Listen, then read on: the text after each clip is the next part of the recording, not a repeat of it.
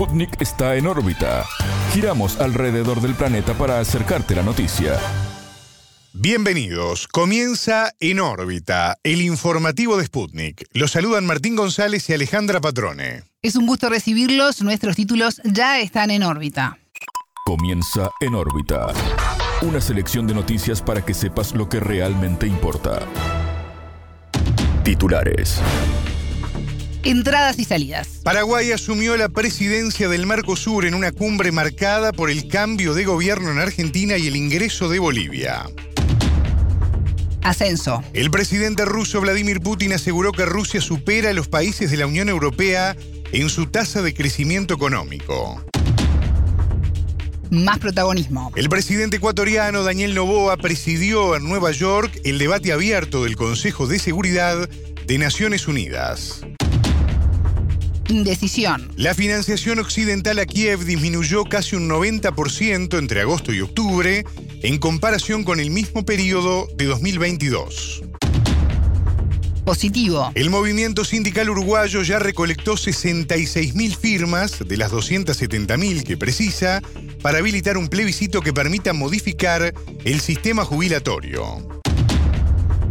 Denuncia. El gobierno chino condenó los intentos por socavar, dijo, la cooperación en la iniciativa de la Franja y la Ruta tras el anuncio de salida de Italia. Estos fueron los titulares. Vamos al desarrollo de las noticias. El mundo gira y en órbita te trae las noticias. Noticias. Nueva etapa. Bueno, lo adelantábamos en la apertura. El presidente de Paraguay, Santiago Peña, recibió de su colega brasileño Luis Ignacio Lula da Silva la presidencia pro tempore del Mercosur. En la última cumbre de alto nivel de este 2023, los jefes de Estado reunidos en Río de Janeiro despidieron al argentino Alberto Fernández y dieron la bienvenida a Bolivia. Bolivia, justamente, que formalizó su ingreso al bloque regional, estuvo representada por su presidente Luis Arce. Además, Colombia participó del encuentro en su calidad de Estado asociado con la presencia de la vicepresidenta Francia Márquez. En principio había expectativas de que la reunión sirviera para formalizar la ratificación del acuerdo con la Unión Europea, pero esa posibilidad quedó descartada. Sí, esto después de las recientes críticas del presidente francés Emmanuel Macron al contenido del texto. Otro punto destacado, Alejandra, fue la firma del acuerdo de libre comercio entre el Mercosur y Singapur, el primer instrumento, vale la pena subrayar, de este tipo firmado por el bloque en 10 años. Sí, a nivel regional se avanzó en el perfeccionamiento de los acuerdos comerciales con Chile, Colombia y Perú y en el diálogo con Ecuador para negociar un nuevo acuerdo. Bueno, y en este contexto aquí en En órbita dialogamos con el sociólogo argentino Artemio López, director de la consultora X. El experto se refirió a cuáles son las expectativas que se pueden tener de cara al, funcionamiento 2024 del bloque regional. Bueno, y en este sentido apuntó a la figura de los presidentes de Argentina, Javier Milei, y de Uruguay, Luis Lacalle Pou, como las principales trabas para avanzar en la integración. Primero, dificultades crecientes por la integración de estos personajes que van a este, dinamitar cualquier integración que exceda la cuestión este, aduanera. Y bueno, este, es un bloque que perderá eh, protagonismo paulatinamente eh, lamentablemente para el continente eh, y eh, su dilución está directamente en línea con los intereses este, norteamericanos en la región, es no permitir ningún polo de poder alternativo. Eso es lo que yo observo en lo inmediato pero bueno, este, tampoco estoy haciendo ningún pronóstico, es lo que ya pasó. No hay que ser un gran sabio para, imaginar qué es lo que va a pasar con todo el proceso de, integración regional este, con la incorporación de personajes como Javier Milei, este, este, el, presidente de la calle, lo van a dinamitar por dentro. Pero bueno, eso tiene obviamente la lógica de la desintegración que propone Estados Unidos para la región, para seguir siendo lo que hasta hoy es el gendarme regional por excelencia, incluso ahora ha plantado al Fondo Monetario dentro de la economía argentina como el gran gendarme de su política económica. Así que, los destinos del Mercosur en este año 2024 y en adelante, mientras dure la presidencia neoliberal de Milei, es sí funesto. El entrevistado manifestó que el principal escollo a enfrentar por parte del Mercosur es la presencia de la ultraderecha funcional a los intereses de Estados Unidos en el Cono Sur. La principal dificultad a enfrentar por el Mercosur, obviamente, es la incorporación del presidente argentino, que está contra el Mercosur contra el proceso de integración regional, contra la multipolaridad y obviamente responde a la estrategia unilateral del Departamento de Estado. Por lo tanto, el principal problema, el principal escollo, que es que la ultraderecha, ya lo demostró incluso este, para una arqueología de este comportamiento el presidente uruguayo en la calle, la ultraderecha está contra de la integración este, regional en cualquiera de sus formas. Por lo tanto, este, ahí tenés el principal problema del Mercosur. El analista también hizo referencia a cuáles van a ser los principales objetivos del bloque para el año que comienza. López sostuvo que mantener la unidad en un Mercosur que tenderá a convertirse en una simple unión aduanera, sin su perfil de integración política, será la clave. Con respecto a cuáles van a ser los principales objetivos del bloque para el año que comienza, mantenerse unido, porque yo creo que las tensiones internas van a ser crecientes y más allá de que hay intereses objetivos, sobre todo de algunos sectores como el automotriz, por mantener la unión este, eh, de los países integrantes del Mercosur, la van a transformar en una unión aduanera. Eh, le van a recortar todo el perfil de integración política institucional que podría haberse desplegado con gobiernos popular democráticos. Eso me parece que hay que olvidárselo. Volveremos a la instancia del Mercosur de los años 90 donde lo único que pasaba era que efectivamente había este, política arancelaria y bastante mala. Escuchábamos al sociólogo argentino Artemio López, director de la consultora X más crecimiento. El presidente ruso Vladimir Putin aseguró que su país supera a los países de la Unión Europea en su tasa de crecimiento económico. El mandatario destacó el crecimiento del Producto Interno Bruto ruso y que se espera una alza no menor al 3,5% al cierre de 2023. Las declaraciones del jefe de Estado tuvieron lugar durante un foro del banco ruso BTV, el segundo banco más grande del mundo. De acuerdo a Putin, Rusia tiene interés en que su mercado sea abierto y competitivo y que el país no se cierre a nadie. Esto es una clave del desarrollo, un incentivo para el crecimiento cualitativo de las empresas nacionales de toda la economía rusa, señaló. A su vez, el presidente sostuvo que la actual infraestructura financiera en el mundo está desarrollada Y agregó que hoy en día su lugar lo ocupan con éxito los pagos en monedas nacionales. En otro orden, el presidente señaló que inversores de cartera occidentales, bajo la presión de sus gobiernos, perdieron la oportunidad de ganar dinero en Rusia. Sin embargo, Putin reveló que el número de empresas extranjeras, desde marzo de 2022 hasta noviembre de 2023, aumentó en casi 1.500 compañías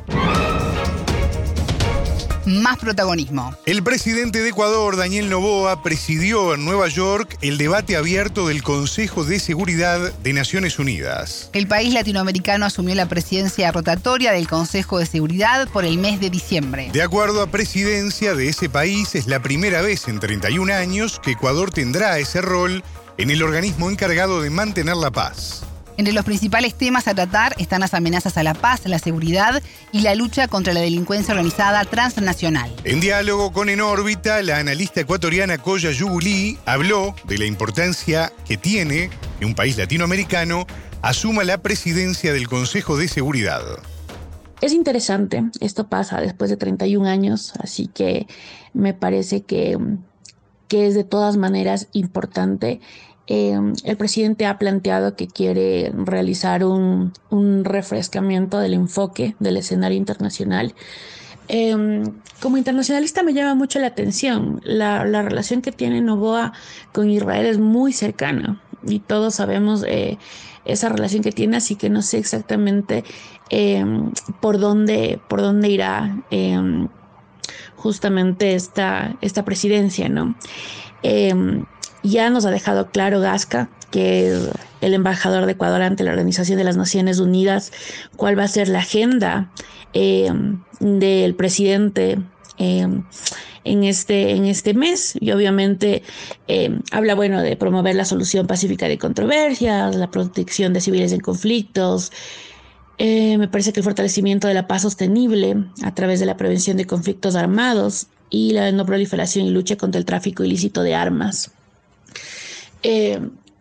Mm, también me parece que es eh, nuevamente, mm, no voy a decir contradictorio, pero me llama mucho la atención porque acá también está hablando de asumir un modelo parecido al del Salvador, eh, que obviamente es un claro retroceso Em, a los derechos humanos de los PPL. Entonces me parece que hay que tomar con mucha, eh, con mucho tino cuáles son, eh, más allá de las de, lo que se diga que se va a hacer, cuáles son las acciones concretas que se van a realizar em, en Ecuador como, como ejemplo de lo que se quiere eh, trasladar hacia a través del Consejo de Seguridad. Igual es muy cortita la duración, entonces me parece que, que más que nada es, es, un papel nuevo que se está presentando, que se está presentando para Daniel, un nuevo hito. Si bien se habla de un gran involucramiento en el escenario internacional, la experta cuestionó si eso condice con la posición del presidente dentro de su propio país cuando tú vas eh, e internacionalmente manejas este discurso de, bueno, de la participación de la mujer, de la sociedad civil, etcétera, lo primero que deberías hacer es hacerlo hacia tu interno, como ejemplo de que realmente estás construyendo este país que dices eh, que quieres eh, y el enfoque que quieres a nivel internacional. Entonces siento que eso es muy importante. Muchas veces las acciones dicen más que las palabras. Entonces, para irte a parar frente al Consejo de Seguridad y hablar eh, de la importancia de la mujer, de la importancia de la sociedad civil, es importante que tú lo puedas hacer hacia adentro. Entonces, eso son temas que a mí me llaman la atención. Yo no sé realmente todavía hay algunas, algunas secretarías, algunas cosas que todavía no se ha definido por Daniela. Ha sido muy poco el tiempo. Espero que realmente no cometa el mismo error que Lazo, porque Lazo se dejó llenar de un, de un, eh, de un gobierno principalmente armado por empresarios eh, y personas que no, que no tenían justamente este conocimiento. Se le advirtió la misma cosa que, que realmente necesitaba de la sociedad civil, necesitaba de organizaciones de base que puedan también apoyar dentro de su gobierno, no hizo caso y ya vimos cómo terminó la historia. Entonces espero que, esta vez que ya ha habido muchas, muchas llamadas de atención de este sentido al, presidente Daniel, Daniel Novoa pueda eh, terminar de construir su su gabinete eh, de otra forma, ¿no? También pueda construir con una participación amplia eh, de las personas. El mandatario también estará presente en la investidura del nuevo presidente de Argentina, Javier Milei. La experta señaló las buenas relaciones entre ambos líderes y sostuvo la preocupación que se tiene en Ecuador de acercarse a la extrema derecha. Siempre se habló eh, de la estrechísima relación que tenían con Milei. ¿No? Entonces, eh, a mí no, obviamente no me llamó para nada la atención. Eh, son dos de los países que se fueron hacia la derecha. Eh, entonces era obvio que, que, Daniel iba a ir eh, a, la, a, la, investidura de, Javier Milei. Me parece que las posiciones no son precisamente iguales, sobre todo en el discurso. ¿no? Daniel Novoa, él, él se ha descrito a él mismo como una persona de centro izquierda, Javier Milei en cambio como un liberal libertario. Creo que hay una distancia ideológica, pese a que tienen igual algunas cosas en común eh, y sobre todo algunos planes en común, también bastante agenda por atrás. Siento que, que sí hay una, una distancia. Javier realmente es una persona que está bastante al extremo y creo que eso es lo que hemos conversado mucho, que yo te decía con, con muchos líderes de opinión, periodistas, em, organizaciones de la sociedad civil, que a nosotros el, el mayor temor que nos da es que si en estos 18 meses la situación no funciona en Ecuador, vayamos a terminar en un extremo tan fuerte como mi ley, porque el problema es que hay tanta desilusión en la política. Aquí te hablo de Ecuador, en la política ecuatoriana, pero también considero que en otros lugares como en Argentina que justamente eh, lo que hacen es que la población se canse absolutamente eh, del discurso clásico de la política y busquen estas distancias eh, extremas. Escuchábamos a la analista ecuatoriana Koya Yugulí, investigadora, máster en cooperación internacional y doctora en diseño y gestión de política pública. Hay dudas. La financiación occidental a Kiev disminuyó casi un 90% entre agosto y octubre de 2023 en comparación con el mismo periodo de 2022. El dato fue publicado por el Instituto de Economía Mundial de Kiel, esto es en Alemania, y reveló que se trata del indicador más bajo desde enero del año pasado. De agosto a octubre de 2023, escuchen bien, Kiev recibió 2.110 millones de euros, unos 87% menos que el mismo periodo de 2022. De los 42 estados que ofrecen financiamiento a Ucrania, solo 20 coordinaron nuevos paquetes de ayuda durante los últimos tres meses. Y habló el director del Centro de Investigaciones que estábamos citando, Christoph Trebek, y señaló que estas cifras confirman que durante los últimos meses los partidarios de Ucrania muestran una mayor indecisión. El científico dijo además que en este contexto aumentó la dependencia de Ucrania de los donantes principales, es decir, Alemania, Estados Unidos y los países escandinavos. La Unión Europea está intentando coordinar los gastos relacionados con el apoyo militar a Ucrania para los próximos cuatro años por 20 mil millones de euros. Desde la Cancillería rusa declararon que los países de la OTAN, al suministrar armas a Ucrania, están jugando con fuego. El ministro de Relaciones Exteriores de Rusia, Sergei Lavrov, indicó que Estados Unidos y la OTAN toman parte directa en el conflicto con sus suministros de armas y con el entrenamiento de militares ucranianos. De atención porque en paralelo el presidente ucraniano Volodymyr Zelensky canceló inesperadamente su participación por videoconferencia en el Senado de Estados Unidos. Bueno, se esperaba que el mandatario informara a los congresistas norteamericanos y también que los convenciera para que aprobaran 60 mil millones de dólares más en ayuda para Kiev. Finalmente, Martín, eso no sucedió porque el Senado no logró llegar a un acuerdo debido a la oposición de los republicanos. Bueno, el partido opositor exigió, entre otras cosas, que se aprobaran reformas para frenar la entrada de migrantes a cambio de un voto favorable a este paquete, cosa que finalmente no ocurrió. En campaña. El movimiento sindical uruguayo evaluó como altamente positivo el respaldo popular alcanzado para habilitar un plebiscito que permita modificar el sistema jubilatorio. Así lo afirmó en entrevista con En órbita Gabriel Molina, secretario de Comunicación y Propaganda del PIT-CNT, integrante del secretariado de la Central de Trabajadores. En las últimas horas, el presidente del PIT-CNT, Marcelo Abdala, comunicó que en dos meses de trabajo ya se recolectaron casi 66.000 firmas a favor del plebiscito. Al participar en un coloquio sobre la seguridad social, Abdala aseguró que existe una masiva voluntad de la gente por firmar pese a la campaña de miedo que instaló el gobierno. Si con las enormes dificultades que hemos tenido al arranque tenemos ahora esta cifra, es más que probable que nuestro pueblo pueda decidir el último domingo de octubre de 2024, manifestó el sindicalista uruguayo.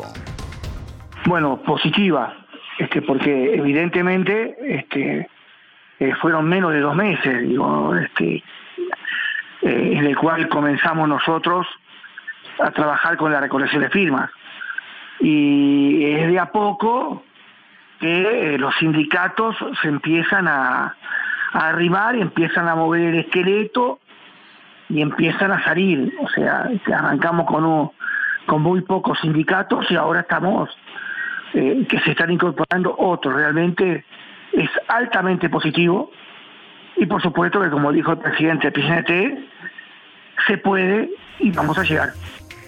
La campaña necesita obtener 270.000 voluntades hasta el 27 de abril para que la reforma constitucional que propone sea plebiscitada junto a las próximas elecciones. Consultado sobre el contenido de la reforma jubilatoria vigente en Uruguay y su impacto sobre la población, el entrevistado la definió como nefasta. Y explicó que se trata de una reforma que vulnera los derechos humanos, dijo, y que solo atiende las necesidades del poder económico. Por lo que los trabajadores uruguayos, dijo Molina, están enfrentando una iniciativa neoliberal que solo invita a trabajar más y a cobrar menos.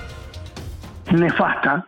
Es una reforma que vulnera los derechos humanos, es una reforma que vulnera lo social que tiene justamente el Banco de Previsión Social, una reforma que solamente atiende las necesidades del este, poder económico y no las necesidades del pueblo.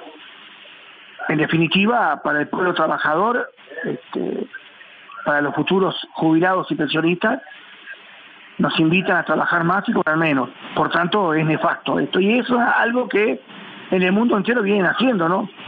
En la región también, nuestros compañeros de, Paraguay también se están movilizando, nos llega información que también van por esta misma línea. Y bueno, nosotros este, dimos la pelea, invitamos a parlamentarios que acompañaban esta reforma jubilatoria, ninguno aceptó venir y ahora mismo el presidente del indicó que lo bueno sería abrir un espacio donde cada uno ponga lo que opina respecto de esto y no hemos tenido respuesta. Lo único que tenemos son ataques y solamente ataques de parte del, gobierno y de algunos personajes, pero sentarse a discutir realmente qué es lo que están promoviendo ellos y lo que decimos nosotros, hasta el momento no hemos tenido ninguna voluntad por parte de quienes han aprobado una reforma jubilatoria nefasta. En otro orden, el dirigente sindical dio detalles de la estrategia que se está desarrollando en todo el Uruguay y la Comisión Pro Referéndum para alcanzar el objetivo.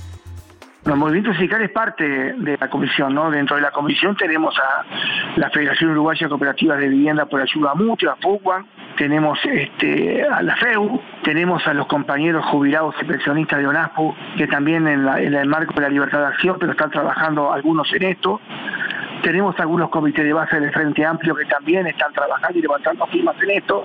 O sea, es muy grande el, el espectro y la amplitud para trabajar en esto y por tanto el movimiento sindical va a llevar adelante lo que primero tiene que hacer, que es justamente levantar firmas de los centros de trabajo, que los trabajadores, o sea, los 260 mil trabajadores organizados y que efectivamente cotizan en el PCNT, sean los primeros en entregar eh, las firmas.